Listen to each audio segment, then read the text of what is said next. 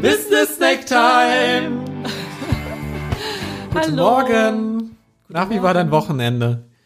Wurde der alte Knochen mal wieder so richtig durchgewühlt?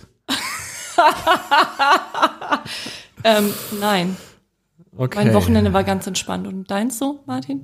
Meins auch. Ähm, Wundervoll. Es gibt eine kurze Hintergeschichte dazu. Das, was ich gerade gesagt habe mit dem alten Knochen, hat Katrin in der vorigen Aufzeichnung, die wir dann nochmal wiederholt haben, ähm, gesagt. Und ich habe einfach nicht verstanden, was sie mit diesem Bild meinte. Ja, die alten Knochen, weil ich mich die ganze Zeit schon recke und strecke. Weißt du, mit 37 ist auch nicht mehr so easy, die ganze Zeit so rumzustehen beim Podcasten, weil wir sitzen ja nicht. Wir stehen ja.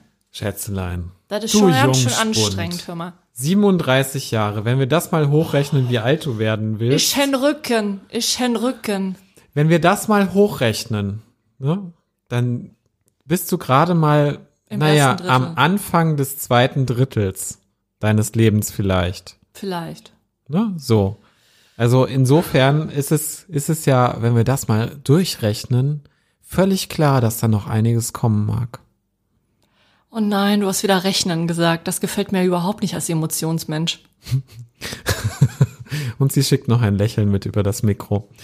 Unsere Wochenaufgabe für dich ist genau das, zu rechnen. Nein, Spaß, das stimmt nicht. Ja, doch. Und zu fühlen aber auch. Zu fühlen auch, Weil genau. ist ja immer beides wichtig. Deshalb gibt es, je nachdem, ob du ein Kopfmensch oder ein Bauchmensch bist, eine unterschiedliche Aufgabe für dich. Also, lieber Kopfmensch, aufgepasst. Wenn du ein Kopfmensch bist, dann wird Rechnen ein Lieblingsthema für dich sein. Oder zumindest eines, das dir Sicherheit schafft. Überlege einmal, was diese Woche so ansteht an Tätigkeiten.